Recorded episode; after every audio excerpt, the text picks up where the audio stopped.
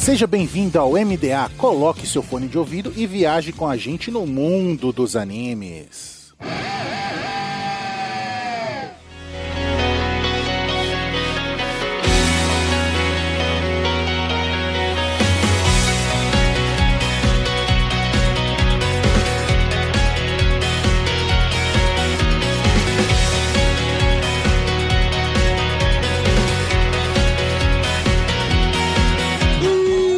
Estamos no ar com o navio pirata, uma nuvem voadora, viagem com a gente no mundo dos animes. Eu sou o Raul e nesta semana vamos falar de depressão, solidão e joguinhos com Sangatsu no Lion. Pera aí, a- alô, alô, caí, caí, caí. Meu Discord Tô travou. te ouvindo, tô te ouvindo. Eu não, não mete esse louco não. Eu sou o Guaraná e mais uma vez eu não tenho abertura. Minha primeira participação aqui eu não podia ter uma, uma apresentação. Desculpa, galera, foi mal. Podcast novo, mesmo problemas. Ai, ai. É que nem a continuação de Blitz isso aqui. Problemas continuam os mesmos, tá ligado? Porra nenhuma, mano. Só melhora Bleach, compadre. Tu vai ver aonde um nazista mexicano? Tu vai ver aonde? Só em Bleach, irmão. Só melhora, compadre. Aqui é o Lucas e sim, em abril você tem tristezas e em março você tem um leão. Que isso, mano. Caralho, tá cada vez melhor essa abertura aí. Tá que pariu. Receita Federal tá doida agora. Eu ia fazer o meme do não tem abertura, mas eu vi a vergonha que foi o Guaraná e eu falei assim, não, eu, eu tenho que pensar em qualquer coisa, qualquer merda, mas eu tenho que pensar em algo. A minha nem é vergonha, tá ligado? Que eu já, pessoalmente já tá acostumado, mano. Então não tem problema. Aqui é o Carlos e se existe algo mais fofo que a Momô e os gatinhos, eu não sei. A Kari. A Kari, ah, não. A Kari, minha, minha deusa. Isso, velho. Calma, filho. Calma, calma, calma, calma. Editor, que é o próprio Lucas, corta. Eu me amarro na cena da Kari lá no bar. Ô, meu pai. A Karen é o tipo, é a, é a mulher que o Lucas queria pra vida dele, tá ligado? É a mulher que trabalha naqueles bares, que vai ficar flertando com ele, vai arrancar todo o dinheiro dele, aí ele vai voltar toda semana feliz. É tipo o maluquinho do namorado de aluguel. Não vejo problema algum. É, ser corno é bom, né? Eu sou o Mitch e eu sou o maior fã de Sangatsu no Lai do meu bairro. O cara é carioca, né, velho? Aí é foda, mano. Ele roubou o posto de, de maior fã de Sangatsu no Lion. E vamos descobrir isso e muito mais depois dos e-mails. 今日に気をつけてでもどこまでも行けるよなくしたくないものを E estamos aqui para e-mails, recados e mancadas do MDA, Mundo dos Animes. Sempre agradecendo aos nossos parceiros da Catum, Sakuga Brasil, OPEX, Gradcast e Papo Nerd com elas. E claro, aos nossos apoiadores, como Anime Hunter, mangás, figuras e outros itens otakus, você encontra lá na Galeria Sogo, terceiro andar ou no www.animehunter.com.br. Lembrando do nosso cupom NSV Mundo Geek. Com ele você ganha 10% de desconto na sua compra de mangás, ok?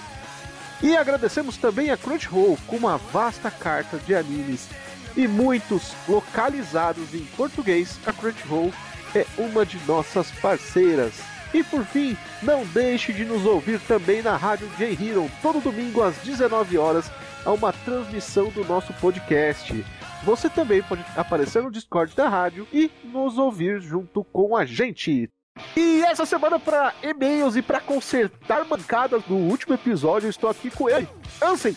E Ansem, as mensagens aí são referentes ao nosso episódio de Hunter x Hunter. Onde nós falamos sobre o primeiro arco de Hunter x Hunter, né? Que é o arco do Exame Hunter. Mas Ansem, vamos começar então pelas mensagens que o pessoal deixou lá no site pra gente. Ah, sim, sim. Beleza, vamos aqui, ó. Quem mandou essa mensagem foi Jô Batista e diz aqui, ó. Ótimo podcast, muito engraçado e informativo. Vocês postarão com que frequência? Semanal. É sério que o Togashi está doente? Ele tem problemas na coluna, problemas crônicos, o que a gente falou é papo sério mesmo. Tem as piadinhas sobre ele, mas é real. E termina dizendo aqui, ó. Estou ansioso pelo próximo. É, você está, você está ouvindo agora, já é o próximo, olha coisa. Passou rápido, você nem viu. Você nem sentiu. Nem sentiu. E um PS aqui, ó. Nunca tinha parado pra pensar que o Gon seria Penzão. Ele só queria pensão. Ah, eles. Nossa, eu tô maluco. Só queria pensão. Exato. Por isso que ele tava atrás do pai. Exatamente, a gente falou no episódio que na verdade toda a história de Hunter x Hunter é porque o Hunter estava atrás do pai porque pra cobrar todos os anos de pensão aí. Muito tempo, cara. Tipo, isso é só uma grana, né? Se bem que ele virou, ele virou Hunter e ficou rico, né? Nem precisaria mais. É, mas é por princípios, né, cara? Lembrando que o Gon vendeu a carteirinha dele aí. Uhum. Priscila Silva estava triste pelo fim do Animistic e assumo que estava um pouco desanimada para o novo projeto. Por quê? Com aquele ciúmes bobo de quem tomou o lugar do meu podcast, olha aí. Porém, ouvindo cinco minutos do programa, todas as minhas neuras desapareceram e já estava adorando o programa. Olha aí, Raul é um ótimo host, obrigado. E a equipe se manteve. Sim, a gente procurou manter a equipe aí do Animist. É, mesmo equipe. Só mudou o nome, na verdade, né?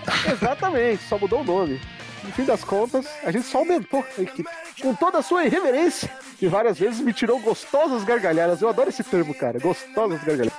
Ah, sim, não, tem, porque tem um momento que você dá a risada, cara, que é com gosto mesmo, né? Tipo, a pessoa fica com falta de ar. De tanto rir, com as besteiras que a gente fala. Exatamente, que é a quinta série da gente. Gostaria de dizer que adorei o programa. Hunter x Hunter faz parte da minha infância na Rede TV. E tudo que foi dito sobre a obra parece que foi dito por mim. Por fim, parabéns meninos e vida longa ao mundo dos animes. Muito obrigado. Ao mundo dos animes. E aí, ó, você vai escutar muito o Ansem falando isso. Toda abertura, inclusive. Exato. Agora vamos para os e-mails. Então, o primeiro e-mail aqui enviado por Kina Mendes. Me chamo Kiara, sou de João Pessoa, Paraíba. E vi que saiu um novo episódio, mas ainda vim falar do primeiro. Eu acompanhava o podcast anterior e sempre gostei muito. Mas vocês arrasam logo de cara. Ficou incrível. Nota 10 e três coraçõezinhos. É muito amor. Inclusive, é, a gente come- quis começar chutando balde, então por isso que a gente começou com Hunter x Hunter aí, que é uma obra que a gente não tinha citado ainda no Animistic, então, Uhum. E é adorada por muita gente, né, cara? por todo mundo que tem bom gosto, né? Uhum. Paula Ingrid. Meu nome é Paula Ingrid e apesar de não conhecer nada de Hunter x Hunter, escutei o podcast de vocês neste último domingo com os meus amigos. Olha aí, foi uma audição grupal. Uhum. Da hora, da hora. Vocês são hilários, olha aí, que diria, não é? E, e- e eu teria zero maturidade dizendo certos nomes, inclusive de grupal, né? A maturidade dela foi pra longe depois, quando ela vê o e-mail dela lido com a gente falando essas loucuras. Todo apoio e boa sorte pra vocês nessa nova jornada. Obrigado. Tenho vários amigos aqui da Paraíba que gostam muito de se reunir e escutar em call. Olha que legal. Caramba, da hora, velho. Nunca, nunca, né, pensei nisso, ouvir um podcast em, em chamada assim com a galera. Que aí você pode trocar ideia, né? Trocar opinião. Interessante. É, legal. A gente racha o bico com alguns comentários. Olha aí. Então eu vou já ler aqui o próximo. É, Ronigon Silva, ele diz: Nem acredito que vocês começaram com Hunter x Hunter. Que saudade que estou da obra. Quando soube que iam começar um novo projeto, imaginei que o início seria uma obra hypada, mas mandaram muito bem. Escutei o podcast pela rádio J Hero nesse último domingo. Gostei muito dos comentários que o Raul fez. Olha aí, Raul. Valeu, é, J-Hero, que é uma parceira nossa. No domingo após o episódio sair, ele sai na rádio J-Hero. E aí o pessoal pode ouvir em conjunto e o Hollion ele escuta lá na rádio. Muito legal. Muito foda, muito foda mesmo. Uma parceria aí que futuro longo. Mas continuando aqui, ó. Vai ser muito bom acompanhá-los. Vocês conseguem produzir conteúdo sem sem ser de uma forma cansativa. E sim, era necessário um conselho tutelar em Hunter x Hunter. Olha aí, ó. Olha o pai do gol de novo. Só molecada, né, cara? É foda. Também tem um e-mail aí da Vitória Melissa. Estou muito feliz e grata por contar com o MDA como parceiro, a Melissa lá da Rádio J Hero, olha aí. A estreia foi incrível com Hunter x Hunter. Gostei da descontração, piadas ruins, isso é culpa do Lucas. Ela falou que não, não disse de quem foi, mas todo mundo sabe que a culpa é do Lucas. E de relembrar muita coisa da obra. Ansiosa com os próximos conteúdos. A equipe formada é fantástica, só esperando a estreia de alguns. Olha aí, ó. Nesse episódio aí a gente tem a estreia do, do Mitch, né? No episódio dessa semana. No próximo episódio aí já tem a estreia do Hunter, do, do Ansem, que já tá aqui nos e-mails com a gente. Sim, sim, estou, estou estreando extraoficialmente. É, eu nunca fui de acompanhar podcast, mas vocês são uma exceção. Obrigado pelo comprometimento por tocarem um projeto tão incrível. Grande abraço, grande abraço, Vitória. Um abraço, Vitória. Você já jogou o Chogi, o xadrez japonês? Hum, Não. Não consigo nem imaginar como é que, que, que faz. Se- já que você não conhece, bora pra gente descobrir o universo de Chogi e todo o seu conhecimento filosófico aí de estratégias de guerra nesse episódio. Bora lá.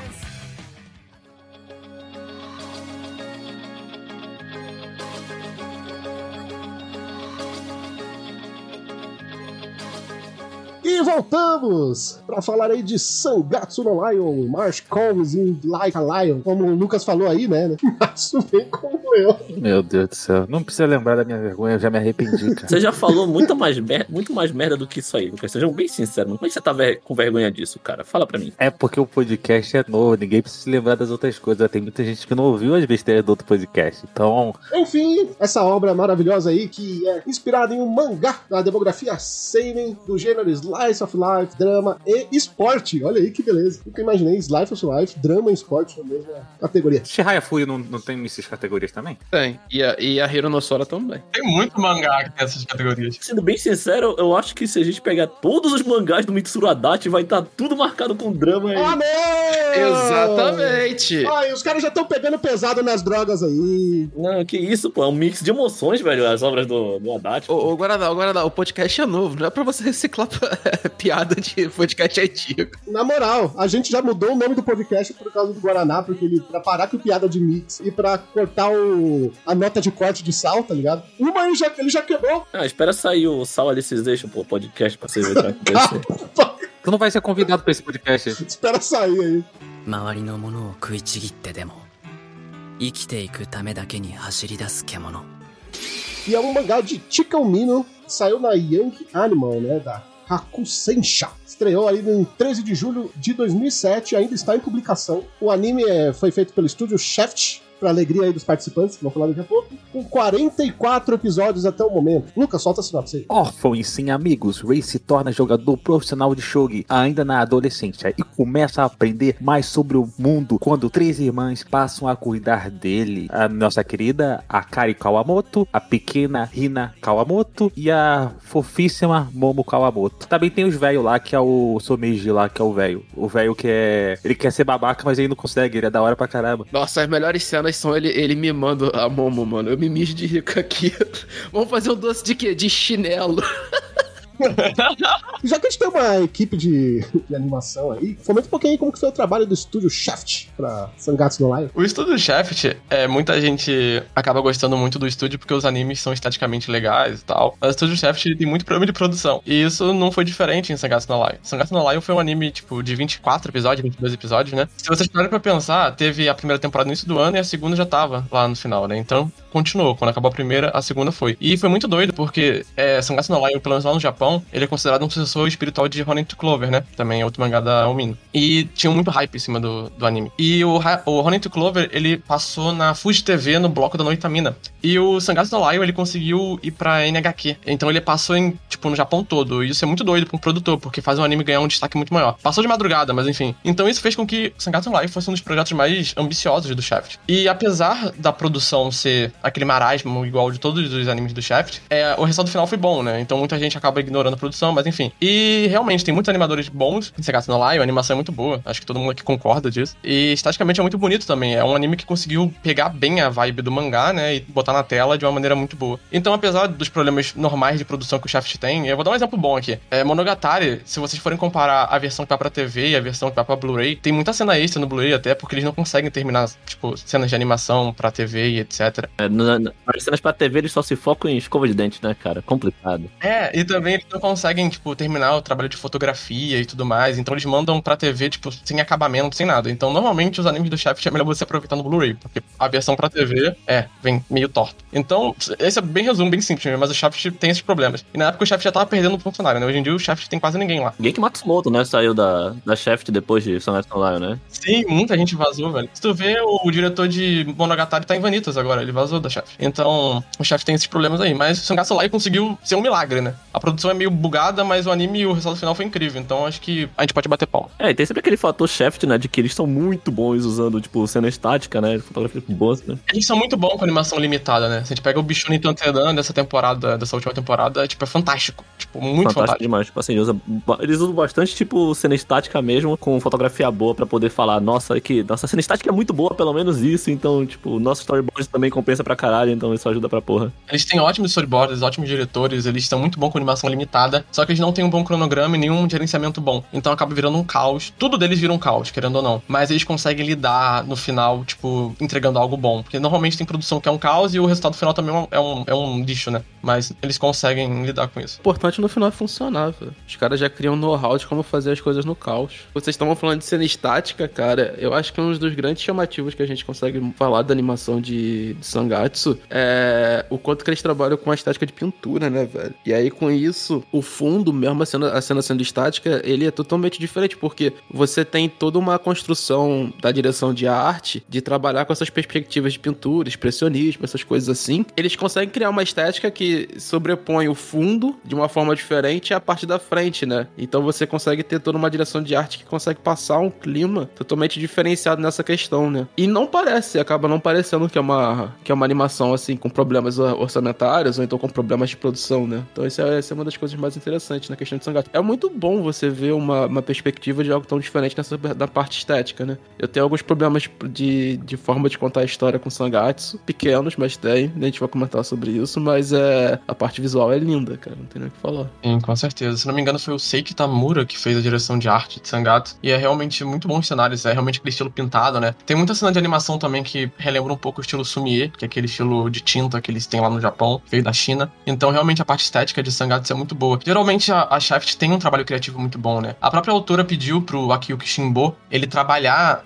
no anime. Ele não foi o diretor, ele foi o diretor-chefe. O diretor foi o Okada Kenjiro. Como quase tudo da Shaft, né? Ele é o diretor-chefe. Sim, é. Ele, então ele criou toda aquela estética Shaft que a gente conhece e, inseriu lá no anime e ficou supervisionando o trabalho do Akada Kenjiro, que foi o diretor do anime. Então, é, praticamente tudo que o Akiyuki Shimbo bota a mão, né, pra trabalhar esteticamente, acaba dando muito certo, porque ele é muito bom com essas coisas. Então, meio que funcionou muito bem. É, eu acho que, tipo, o, o Sangatsu, é- ele é aquele anime que, como ele fala muito de sentimento, de, de emoção, ele tem que expressar, tipo assim, você precisa ver alguma coisa que expresse aquele sentimento. Então, tipo, às vezes o Ray tá meio confuso, e aí você, ele olha pro, pro um oceano, pro, pro mar, assim, né, um rio, as ondas se mexendo e aquela pintura. Então, eu acho que Sangatsu consegue expressar bem o sentimento de forma artística, tá ligado? Eu acho que é, é o grande ponto do, do anime, o grande ponto alto, assim, questão de adaptação que eles conseguem fazer, entendeu? Eu acho que eles conseguem trabalhar a parte sonora, na- na- nessa hora de expressar os sentimentos, na parte visual. Ou seja, o material básico, o material original ajuda, mas, assim, mas quando eles, na, na hora de transpor isso pra um, pra um anime, eu acho que, que é nesse ponto que tá o, o segredo do, do Sangatsu Lion. É, tem uma comunicação visual muito forte, né? Isso é verdade mesmo. Eles conseguem passar muito bem as ideias que estão no mangá pro anime de uma maneira intensa, né? Impactante. Eu acho que seria muito interessante a gente dar uma localizada nessa obra, né? Trazer essa obra em, em português do Brasil, porque a quantidade ínfima de pessoas falam japonês e acontece muita coisa, sabe? Na principalmente na cena da casa das três irmãs, quando tem cenas na, na casa dela. Porque você tá tendo um diálogo ali, por exemplo, da Kari com o Rei, mas de repente, tipo, tá o Someide lá brincando com os gatos, a Momo correndo, a Hinata correndo atrás, atrás da Momo. Tipo assim, tá, tá rolando um maior sketch de comédia no fundo, assim, e você não consegue se focar em tudo porque você tem que ler o diálogo, né? É, tipo, as cenas que tem o gato falando, tipo, o, a- o pensamento do gato, saca? Não, os gatos são maravilhosos, cara. Os gatos são maravilhosos. É a melhor coisa do anime de gato falando. Eu acho que isso é muito. Isso é literalmente muito Ticalmino desde Rony Clover, sabe? Da- do- das coisas. tipo, A gente se focar, tipo assim, no diálogo e tal, o personagem falando, mas o mundo tá girando, sabe? As coisas estão acontecendo ali, tipo, a todo momento. A todo vapor. Ela sempre gostou muito de mostrar, tipo, a vida mesmo assim, tipo, o tempo inteiro. O cotidiano, sabe? E o próprio começo do anime é um, é um cotidiano, sabe? É basicamente seis minutos ali do Rei não falando nada, acho que dá até mais. E tá ali, sabe? Tipo, a caminhada dele, mostrando, tipo, toda a cidade, toda a vida cotidiana dele. E isso é algo, tipo, muito Ticalmino desde Rony Clover. O primeiro episódio é o Rei tentando te convencer que a vida dele é uma merda. Porque ele fica tentando um negócio, colocar 500 argumentos. Eu não tenho amigos, eu venho pra outra cidade aí, porque tem, tem rio aqui, eu acho o rio legal, porque é a única coisa que me anima. A minha vida é uma bosta. Vamos atrás dos três pontos. É, o jogo vai ser difícil. E é esse é o primeiro episódio, cara. Mas assim, convenhamos que a vida dele também não. É, a vida dele é uma merda, né? É, tipo, o Ray claramente é um cara que sofre de, de, de algum nível de depressão, tá ligado? Isso é evidente, saca? Ele, ele é um cara ali que perdeu os pais, e aí ele vai pra uma casa que, apesar de ter um cara que gosta muito dele, ele, ele é tratado de forma rivalizada, né, com a, abre aspas, irmã dele e tudo mais. E aí o cara vai se afastando do mundo, tá ligado? E, e- e, assim, depressão é o cara que começa a se achar, tá, eu não sou bom pra essa galera, eu não sou bom com meu, pros meus amigos, eu não era bom com meus pais, a vida dele é uma merda, e, e- e o quadro de psicológico dele não ajuda muito. Tanto é que é, a história, né, tá até na sinopse, o grande, a grande virada dele é quando ele conta as três irmãs, porque as três irmãs falam assim, não, cara, tu não é um merda, mano. Pô, assim, tu é um cara legal pra caramba, tá ligado? E aí ele começa a entender que, pô, realmente, cara, eu, não- eu não sou, não sou um, um bosta. Tanto elas quanto o amigo dele, que eu esqueci o nome dele, o gordinho lá, o... O Nikaido. O, o foda é que, tipo, o, o Rei, ele já entra, sabe, tipo, no, no modo da vida, onde tu acha que tu é meio que um, um fardo pra todo mundo, sabe? Porque, querendo ou não, ele, ele acaba sentindo que ele destruiu um lar. Ele sabe que é o que ele sente, que ele destruiu um lar, tá ligado? De uma, de uma família. Ele tem medo de fazer isso de novo, né? É que, na real, quem destruiu esse lar foi o pai adotivo dele, né? O que acontece é que eu- a- isso já é expressado desde o, desde o momento que aparece até a família dele antes do acidente, esse tipo de coisa. O rei, ele naturalmente é uma pessoa introspectiva, né? Isso é apresentado que mesmo quando ele, quando ele tava com a família normal dele, o que ele mais gostava era chegar em casa e poder jogar shogi, não era porque ele gostava de shogi, era porque ele podia passar um tempo com o pai dele, né? E mesmo com a família dele normal ainda, ele era, ainda era muito introspectivo na escola, esse tipo de coisa. Então, naturalmente, ele é uma pessoa introspectiva. E o que acontece é que ele tem um. E normal, né? Você tem um baque do qual ele sofre, né? Bem característico de história de anime, né? De você virar órfão e de mangá. Mas é, você tem esse baque muito grande. Você é jogado numa família que, na realidade, o senso de tato dos pais é uma bosta. E que você não tem aceitação em nenhum momento pelos irmãos, né, cara? Então, quando, quando acontece isso, ele se vê, assim, numa encruzilhada de é, eu não sou aceito de um lado e eu não quero causar problema do outro. Então, o que que eu faço? E assim, é, a grande arma dele, né? Você até comentou do, do pai dele, né? A grande arma social do cara é o Shogi. Só que ele tá numa família que, tipo, pô, todo mundo joga pra Shogi e ele acabava, acabava sendo o melhor. E aí o pai adotivo dele acaba assim, não, acaba dando muito mais, mais atenção pra ele, porque, pô, é o cara que tem, de fato, um futuro no Shogi, tá ligado? E aí ele fica naquela posição, tipo assim, caramba, a única coisa que eu sei fazer bem é um problema. Eu acho até interessante você falar isso do Shogi, porque eu não sei se vocês concordam comigo, mas eu acho que Sangatsu no Lion, ele fala muito mais da pessoa do que do esporte. E mesmo que o esporte esteja envolvido. Então eu acho que qualquer esporte introspectivo ali funcionaria. Só que eles pegam um Shogi porque eu, eu acho que a Tikomina ela gosta muito de fazer uma diferença de valores entre idades. Você pega lá o Ronin to Clove, tem muitos personagens que têm idades diferentes, e em Sangatsu tem a mesma coisa. E o, o Rei, ele vai aprendendo muito quem é mais velho, e ele também vai ensinando muito pra quem é mais velho, né? Então eu acho que através do Chogi ela conseguiu é, unir esses dois mundos e conseguir passar uma experiência maior, né? Através da idade. E, e além disso, cara, assim, não só a situação, mas o jeito como são tratadas as coisas ali, é claro que não é exclusivo, pelo menos a minha perspectiva, é que é muito do Japão. É, é, é muito de uma sociedade que de vez em quando não conversa, que tem esses problemas sociais de aceitação com os outros e de uma competição muito feroz, né? Com escola, com todos os processos agora de trabalho, esse tipo de coisa. Até de se comunicar pessoalmente, né? Das pessoas se comunicarem. E eu acho que você usar o Shogi também é uma referência da tradição do Japão, né? O Shogi é um, é um jogo que só existe no Japão, basicamente, né? pode ser uma coisa que, do, do meu convívio, tá ligado? Mas uma coisa que eu tenho visto, principalmente nos animes, é que quando você tem uma, alguém que se destaca, sei lá, seja socialmente ou esportivamente, geralmente essas pessoas acabam sendo excluídas, tá ligado? Nos animes, o que é bem estranho, tá ligado? Porque, por exemplo, você tem alguns animes que tem a menina que é muito bu- mais bonita do que a- as outras meninas da sala e por isso ela sofre bullying porque ela chama demais a atenção. Aí, no caso de Sangatsu, você tem o moleque que, ele é muito melhor no shogi do que os irmãos que jogam também e por isso ele é ser excluído, tá ligado? Sendo que, tipo, tudo bem, é, é o sentimento de inveja, mas se a gente transpõe isso pra nossa realidade, geralmente acaba sendo mais uma admiração, tá ligado? Porque, pô, sei lá, quando eu conheci alguém que era muito bom em algo, eu, faço- eu queria colar nessa pessoa a todo custo, eu quero sugar tudo que essa pessoa tem pra me oferecer, tá ligado? Cara, mas já cansei de ver isso na escola também. Isso aí, pessoas muito boas sendo excluídas, velho. É muito bizarro. Cara, tipo assim, são, são formas de tratamentos muito diferentes, né? E, e de culturas muito diferentes. Tu tem muito também no Japão de alguns, alguns mangás e animes que a gente pode ter essa percepção do cara que ele é muito acima da média ele sofre com a pressão, tá ligado? Isso é natural pra qualquer pessoa nesse sentido. Tipo, o cara é colocado num patamar que o cara vira e fala, tá, e aí?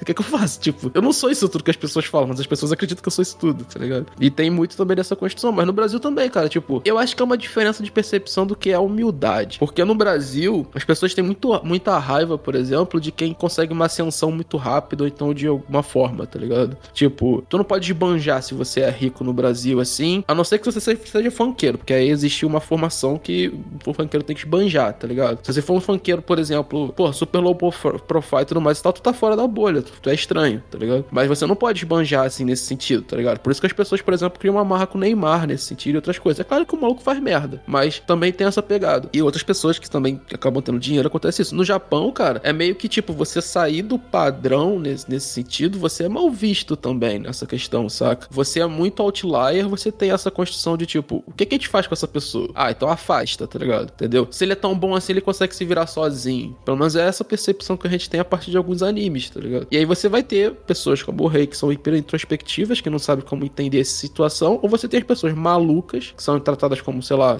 alguma coisa diferente, assim, totalmente diferente, que dão a cara a tapa, botam a pau na mesa e vão encarar. Tem, tem várias situações. Eu, sei lá, nesse sentido é, é muito amplo, velho. Tem que um psicólogo aqui, cadê? O interessante disso aí que o Carlos citou, que aqui no Brasil, quando alguém quer esbanjar, né, acaba dando problema, se vocês notarem, é quando a pessoa ela é pobre e ela consegue uma ascensão rápida, ou uma ascensão em si, também tem muita desconfiança, né? As pessoas começam a querer perguntar como isso aconteceu, por que que isso aconteceu, e isso acaba até virando algo negativo. Se a pessoa, tipo, ela muda de vida, ela muda de lugar, ela demonstra tá bem, o pessoal começa a falar que ela tá sendo uma pessoa ruim, que ela tá começando a querer esbanjar, jogando na cara dos outros. Isso é muito bizarro, né? Esse tipo de cultura aqui. Quando não fala que tá no crime, né? E se não é mulher, não pergunta pra quem deu, tá ligado? Também tem isso. E o engraçado do Lei é que em poucos episódios, eu acho que cinco ou seis, ele já tem um, embate com tudo que ele imaginava que ele era. O que a gente tem nos primeiros episódios ele falando, né? É, a única coisa que ele sabia fazer era jogar, era jogar chogi. E ele usava isso como arma, né? E ele, ah, a primeira vez que eu usei isso como arma foi quando meus pais morreram, e aí eu, eu fui lá e convenci o, o cara que ia me adotar que eu era um cara legal porque eu jogava chogi, e não sei o que, e eu, e eu continuei estudando porque é a única coisa que eu sei fazer, e não sei o que, se eu não jogar chogi eu não sou ninguém. Só que aí ele conhece a família das três irmãs, e ele começa a, perceber, elas começam a perceber nele que ele tem outras qualidades, sendo que, na real, elas nem sabem que ele é, que ele é um profissional do chogi no, no primeiro plano. Talvez a Kari, eu acho que sabe. Mas a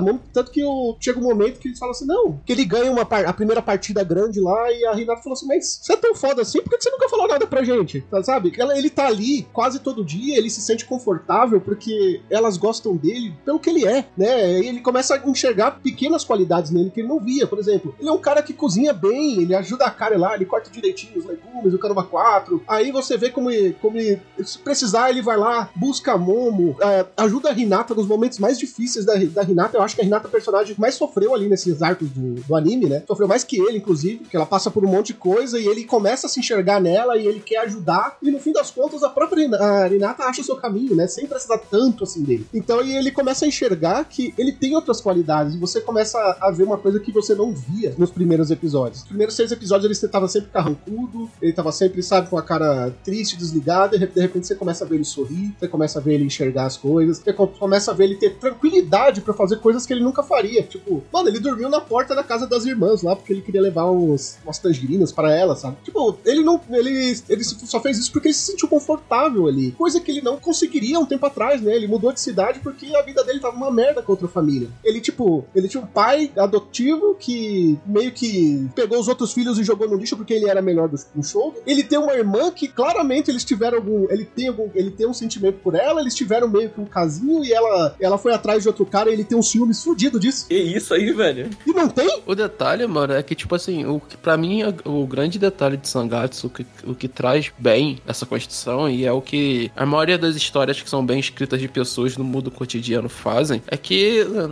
nada é no preto e branco, né, velho? Então, tipo, as relações que vocês têm, que se tem ali com as pessoas, seja com as, com as três irmãs, seja com a família dele, tudo mais e tal, tudo tem prós e contras, tudo tem seus seus meandros ali a serem desatados, entende? E elas se tornam, elas se tornam cada vez mais complexas pro lado do Ray porque ele ser uma pessoa introvertida. Então ele não sabe como se comunicar direito. Então, por exemplo, no caso com a Kyoko, que é a irmã dele, ele não sabe por quê? Porque a Kyoko é o inverso dele, cara. É uma pessoa super expansiva que fala o que pensa, faz o que pensa, tá ligado? Mimada ao extremo, tá ligado? Em vários sentidos, mas que tem um processo de ser inferior, né? De infer- inferioridade perante até o próprio rei nesse sentido, na questão do Shug. E ela não sabe como tratar isso. Porque ela também tinha essa percepção que o Shug era a vida dela, pela forma como o pai criou, tá ligado? E ela tem esse embate dentro dela. É, até- é muito complexo. Os personagens são complexos e são bem escritos nesse sentido. E eu acho que esse é o grande charme. É claro, tem tem a parte visual, que a gente já comentou um pouco, a gente vai comentar mais, mas esse esse desenrolar dos relacionamentos é o que eu, o,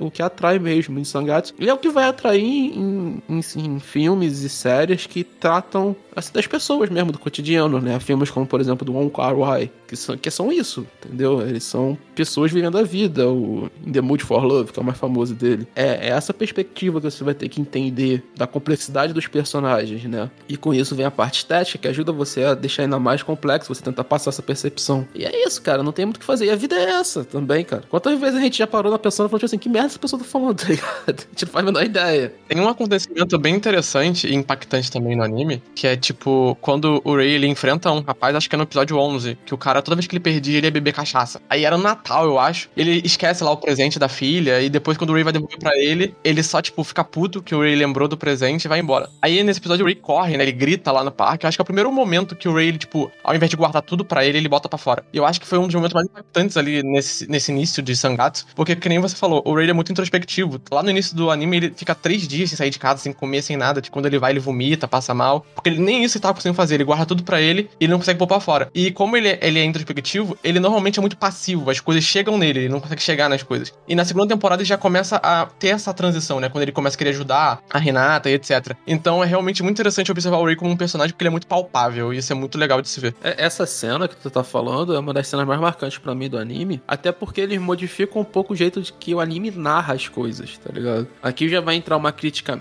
minha, pessoal, tá ligado? Eu trabalho com audiovisual e um jeito que eu não gosto de narrar as coisas é você botar o personagem narrando, tá ligado? Eu não gosto. E é uma das coisas que me pega em Sangatsu. Eu acho que o- os personagens, eles narram até momentos demais o que eles estão sentindo pra pessoa, pro ouvinte pro, e pro telespectador. E eu entendo que isso é muito problema da mídia. É um problema muito sério que, tipo assim, você tem que transformar o anime em um algo mais palatável, mais fácil, assim. Mas eu sinto que Sangatsu podia ser muito mais visual a, a tua percepção do que já é. E eles falam demais. E nesse momento é algo que, tipo, uma pessoa normal faria o que o rei fez. Ele transpõe os sentimentos dele de uma forma normal. E aquilo ali, pra mim, deveria ser mais visto no anime daquela forma, tá ligado? Acontece com a Rina no, na segunda temporada e tudo mais e tal. E, e é um dos momentos mais marcantes pra mim do anime. Até porque a paleta de cor muda, fica tudo vermelho. Porra, do caralho, assim. Que pra mim, assim, é- é, quando tem ele falando e toda essa mudança de visual e tudo mais, assim, é uma parada bem. Porra, tipo assim, dá uma porrada, porque é como se o cara estivesse desabafando com você, tá ligado? Palavras têm muito peso, cara. Eu acho que, tipo, dão, muito, dão bastante peso à cena. Eu acho que eu consigo entender um pouco do ponto do Lucas, talvez. Eu concordo com vocês nesse sentido. Tipo assim, é que ele, ele pega pra mim,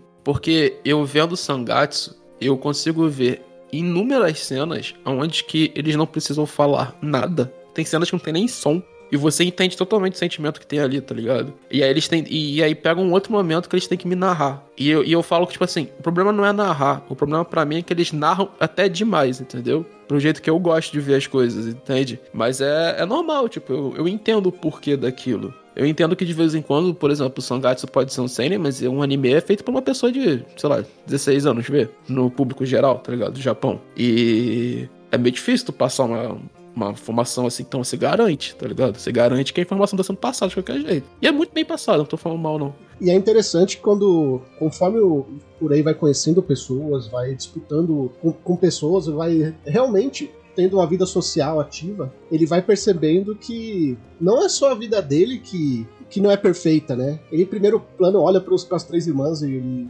vê uma vida perfeita ali. Aí ele começa, quando ele vai conhecendo a fundo, ele vai vendo que não é tão perfeito assim, que tem um problema aqui, outro ali, principalmente com a Rina, né? Que ainda sofre muito com a perda da mãe, e depois a- o problema lá de bullying. Aí você tem o, o Kai lá, que é o cara que foi que depois veio aqui virar instrutor dele, né? Depois que perdeu a luta, a- a- o jogo final lá, ficou uma semana de sumido e tal, ficou numa bad tremenda. Você tem o Yusuke lá, o, o jogador de beisebol perfeito, fodão e não sei o quê. E o que, ele o Yusuke procura? Alguém se inspirar. E ele se inspirava no Urei, porque o- pra, ele o Urei, o Urei era foda, sabe? Então, e aí o Urei ele vai crescendo com isso, né? Você vai vendo que o Urei ele vai se transformando quando ele começa a prestar atenção no ponto de, vida, de ponto de vista das outras pessoas e ver, tipo, porra, ninguém tem a vida perfeita, né, velho? Não é tão fácil assim. Eu achei tão tão bacana, tão intenso a- um, um jogo que era uma final que era um senhorzinho de idade com contra o, o Kai lá, que se o Senhorzinho de Idade ganhasse, ele ia ser o lendário. Mano, pra mim, inclusive, mesmo o Sangatsu no Lion não sendo anime focado no esporte, aquele pra mim é uma das cinco melhores partidas de anime de esporte. É Essa do Shimada? É, a do Shimada contra o, o Yanagi, eu me esqueci o, o nome dele, mas enfim. Sério, aquilo ali é uma apelação visual de, um, de uma forma, cara, que no dia eu só me emocionei, velho. Eu falei, puta que pariu, velho. A cena dele virando múmia e pegando fogo é do caralho. É do caralho. Tipo, é absurdo, é absurdo, é absurdo. Tipo, mas eu falo, caralho, mano. E outra, e o embasamento que você tem antes, né? Você tem o, o velhinho lá conversando com o amigo dele que, vai, que câmera e vai se aposentar. E aí o que acontece? Ele não tinha parado pra pensar nisso, mas aí de repente ele para e fala: Porra, é verdade. Se eu perder agora, o que, que vai sobrar de mim, sabe? E aí ele tem o peso de todo mundo que ele ensinou, de todo que passou por ele lá, né? Que é mostrado como se fossem faixas, né? Que ele carrega aquelas pessoas, que, que ele serve por, por aquelas pessoas, aquelas pessoas que confiam nele, sabe? É muito complexo. Ele, ele passou por uma, uma pressão tremenda. E quando ele vira o jogo é, é espetacular, né? Tanto, tanto que é, é bem bonito quando ele chama o Kai lá pra tirar foto, ele chama todo mundo pra tirar foto lá quando ele vence a partida. O Shimada sofre demais, mano. Ele sofre pra caralho esse filho da puta. Coitado, velho. Perde toda vez, mano. Porra, parece o Vasco, velho. Tá complicado. Se você parar pra pensar, é o, é o Shimada e também tem o. Caraca, o. Caramba, me fugiu o nome agora do, do moleque, o Nikaido. O Nikaido também passa mal direto, mal direto, tá ligado? O Nikaido pô, ele vive tendo problema de saúde, tanto é que ele, ele chegou a perder jogos, tá ligado? Que ele, ele, tem, ele tem a doen- a- uma saúde bem frágil. Assim, é, além da questão de saúde, é, é interessante que durante a série você vai percebendo que não é só o Rei que tem o, o Shogun como alicerce da vida, né? Várias outras pessoas ali, né? Você pega o Nikaido, você pega o Shimada, você pega até o, o, o Toji, né? O, o Toya Toji, que é o, o, grande, o grande campeão, né? O Meijin, né? É, que tipo assim, tu vê que o cara, a vida do cara é o Shogun, tá ligado? Vai tirando do Rei aquela visão, tipo assim, eu sou o único que tô nessa dependência. Não, mano, tipo, tem outras pessoas que se agarram a esse esporte e vão se esforçar tanto quanto você pra vencer, porque o esporte também é tudo pra elas. O Nicaldo é o maior exemplo porque ele tá sempre com um sorriso no rosto, né, mano? Ele é fudido, doente, tá ligado? Ele tá lá sempre com um sorriso no rosto. Tanto que eu acho que uma, uma das cenas mais bacanas dele é quando ele vai. Ele vai pra casa das três irmãs lá, e aí ele entrega um livrozinho que explica como é que joga Chogo. Aí os cara procura, mas de que editora que é isso aqui? Não, fui eu que fiz, sabe? E aí, a partir desse momento, a- toda a explicação do jogo é feita com os personagens daquele livro. A animação dos gatinhos. Meu Deus do céu. Isso é genial, isso é genial. Música, tem a música, pô. Tem a música. Muito boa. Eu, toda vez que eu passava essa música, eu me cagava de rir, mano. Meu Deus do céu. Acho que passa duas ou três vezes essa música. Não, e é bem legal, né? Porque na verdade ele tá ensinando a, a Rina e a Momo a jogar Shogi, né? Então tem que ser uma coisa infantil, né? E, a e todo o ato de passar o Shogi é infantil naquele momento. E é uma estratégia dele explicar todo para todo o público, né? Porque ele realmente explica ali como funciona o jogo. É bem legal, assim, de você parar pra pensar que jogos de tabuleiro, como são. Tem outros, né? Tem o Hiraku no Go, tem o próprio Shihai, assim, esses jogos que são de duelos, assim, eles. Você precisa passar pro público o que, que é aquele jogo, né? Porque, ah, o cara botou bispo na posição D5. Foda-se, tá ligado? Você não tá entendendo porra nenhuma, tá ligado? Ó, ele falou com emoção, deve ser importante. É, entendeu? tipo, você, você olha aquilo, é igual o jogo com o velho, tipo, oh, nossa, ele mexeu o rei para um D6. Aí tu fica tipo assim, tá, e ninguém nunca fez isso na vida, tá ligado? Como assim? Então você não entende essa, essa construção, você precisa passar, você precisa explicar o que que é o jogo pras pessoas, né? E eu acho que o mais interessante é como a gente falou, que Sangatsu não é, não é sobre o jogo, é sobre as pessoas, a vivência delas em volta. É, ele para pra explicar o jogo, mas ele não para o tempo inteiro. não- é uma coisa que me- eu acho meio chato em, em Shihai, assim, porque não é que eles parem tanto, é que simplesmente eles cagam pra explicação meio do que é o jogo. Eles explicam no início um pedação e depois, tipo, você não liga pro que tá acontecendo no jogo direito. O anime vira pra você e fala: Você já jogou bafo? Não, não, pior que Shihai é assim. Eles pegam metade da primeira temporada. Metade não, mas uns seis episódios da primeira temporada pra te explicar o jogo. Mas não explica direito. Aí, tipo, depois vira rinha de bafo que você tem que ouvir uma mulher cantando. Aí, mas, mas, mas ali você consegue perceber que é um jogo complexo, é um jogo que leva muito xadrez nesse sentido. Você consegue perceber algumas coisas do, do Shogi, mas que, na verdade, o que importa pra história não é isso. E acho que é, é o melhor, tá ligado? Eles conseguem transpassar isso de uma forma não tão didática, sendo didática. É engraçado. É, é- vive nesse,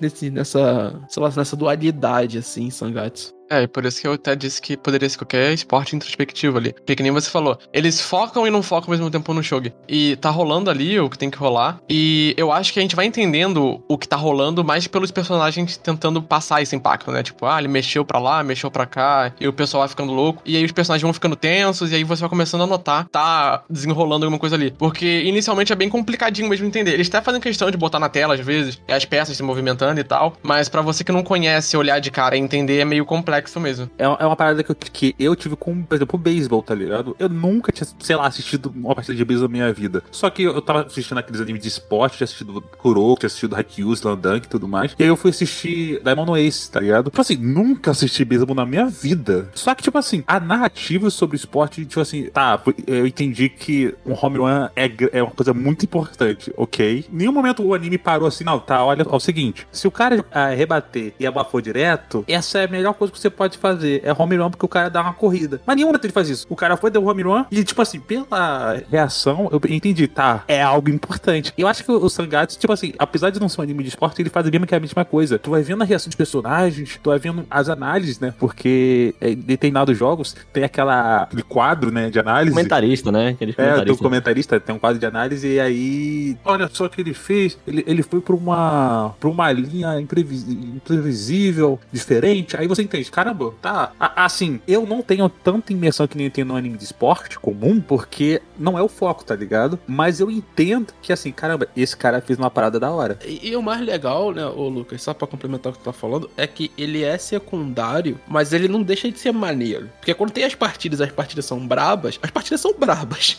tá ligado? É o que a gente falou, a partida do velho, a partida do. aquele que o Nikaido perde, entendeu? Tem todo o dramão de partida de, de, de, de esporte, mas não é o foco, com certeza. Mas tu não concorda comigo que, tipo assim, você não faz a menor ideia, mas o que te faz você se entreter e se empolgar com aquela partida é com a reação de dos caras. Assim, caramba, eu quero ver esse moleque bem, tá ligado? Eu quero ver esse moleque feliz, eu quero que ele ganhe. Não porque eu quero ver uma jogada boa, porque eu quero ver um, uma- um lance bonito, uma estratégia bem feita. Eu fico empolgado pelo jogo porque eu quero ver ele vencendo. E eu, eu acho que é por isso que o, o, o Sangatsu ele consegue te envolver com os personagens. Porque chega um ponto que você não faz nenhuma ideia de como tá sendo o jogo, mas você vai medindo de como tá o jogo pela reação dos personagens e se empolga porque você simplesmente quer ver o cara vencer. Inclusive, né? É um, é um negócio assim, tipo, que, que eu fico pensando, fico, pô, cara, o negócio já tem peso pra gente, imagina pra alguém que entende pra caralho do jogo e fala assim, caralho, isso é realmente um bagulho, tipo, muito foda. E é como a gente já citou, né, cara, tem toda a representação visual, o, negócio, por exemplo, da luta do, do, do Shimada contra o Yanagihara, lembrei o nome dele. Que é, é muito foda, tipo, claro, a representação visual também. E eu lembro até, eu acho que o Carlos também deve lembrar dessa cena, acho que todo mundo deve lembrar, que acho que a primeira partida do Rei contra o Shimada, tipo, tem toda aquela representação visual do Rei meio que, meio que sendo afogado pela habilidade do, do, do Shimada, sabe? Tipo assim, cara, tô tomando uma surra, né, velho? Tipo, não tem forma melhor de representar isso aqui. Eu tô sendo, tipo, cara, não sei, tipo, a palavra em português, não é incrível, mas, tipo, eu tô sendo consumido pela habilidade desse cara, tipo. E eu acho que isso, tipo, ajuda muito a hypar, sabe? Mas com certeza, tipo, é, o anime em si deve ter, ter muito mais peso pra um jogador de shogi, assim, alguém que entende realmente do esporte. É, não querendo comparar, por exemplo, a situação do beisebol, que querendo ou não, o beisebol é um esporte que, por exemplo, você tem, tipo, várias informações aí, até em português na internet, onde você pode aprender mais sobre esporte, e o shogi vai ser realmente mais difícil achar, tipo, mais conteúdo no YouTube, na internet você pode até achar, mas é menos do que um esporte como o beisebol. Só que mesmo assim, é, o, o hype tá aí, tá ligado? Tipo, tem toda a reação dos personagens, a representação visual, e isso ajuda pra caralho. Longe de ser igual, tá? Longe de ser igual, pelo amor de Deus. Mas assim, é, eu, o Carlos também, a gente que joga razoavelmente, pelo menos entende as regras do xadrez, abertura e tudo mais. Eu acho que é mais fácil pra gente entender, porque é o jogo mais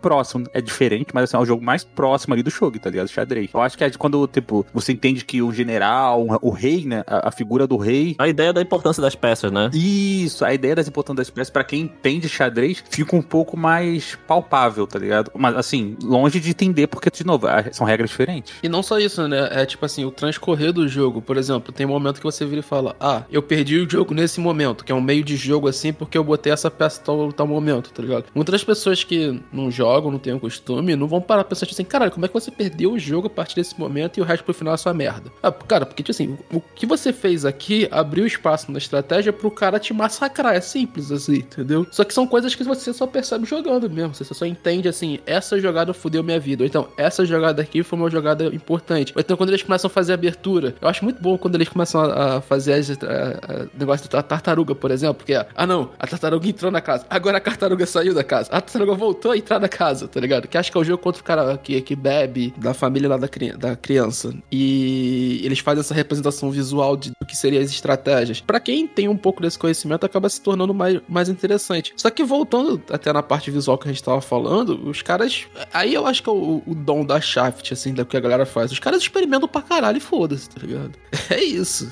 Eu acho que poucos estúdios se dão ao trabalho de experimentar visualmente como a Shaft faz, tá ligado? Dois pontos também que vocês estão comentando é que, por exemplo, pegando o beisebol como exemplo de novo, o beisebol eu acho que é mais intuitivo, porque tem placar, tem, tem mais. Tem uma forma melhor de você entender quem tá ganhando, quem tá perdendo, entre aspas, né? E também o beisebol, assim como o shogi, ele é muito popular. A diferença é que o. Acho que o beisebol é o esporte mais popular do Japão, né? Até entre as crianças, eu não tenho certeza. E o shogi, ele não é tão popular com crianças e adolescentes, é mais popular com idosos. Então quando tu pega um esporte, tipo o beisebol, que é popular em todas as idades, e onde todo mundo já sabe como funciona, eu acho que é essa a ideia. Porque todo mundo já sabe a regra, todo mundo sabe como funciona beisebol. Então meio que é isso, eles estão indo. Você tem que aprender através da intuição se você não sabe. E o shogi, às vezes, acaba não sendo tão intuitivo, porque além das peças serem. É ter todo um esquema com cada peça, e ser um esporte mais popular com idosos, né? É, não é à toa, se eu não me engano, que teve algum ministério do governo japonês, acho que foi o Ministério da Educação, eu tenho certeza, é, era um dos subsidiários desse anime, porque tava ajudando a, a ensinar melhor jogo para as crianças, etc, popularizar o esporte. E é muito interessante isso, porque quando a gente para pra pensar que o shogi, além dele ser algo mais pra, pra gente mais velha, né, é, ele tem, ele trabalha muito com kanji, né, essas peças têm kanjis e etc. E às vezes as crianças não sabem os kanjis, né, nem a gente sabe. Você olha pras peças lá e tu não tem como saber. O xadrez é mais intuitivo nesse ponto, porque o cavalo é o cavalo, a torre é a torre. Então tem essa diferença aí. Eu acho que o, o shogi ele é menos intuitivo que outros esportes, mas com a representação visual, que nem o Carlos falou, fica muito mais fácil de entender o que tá rolando.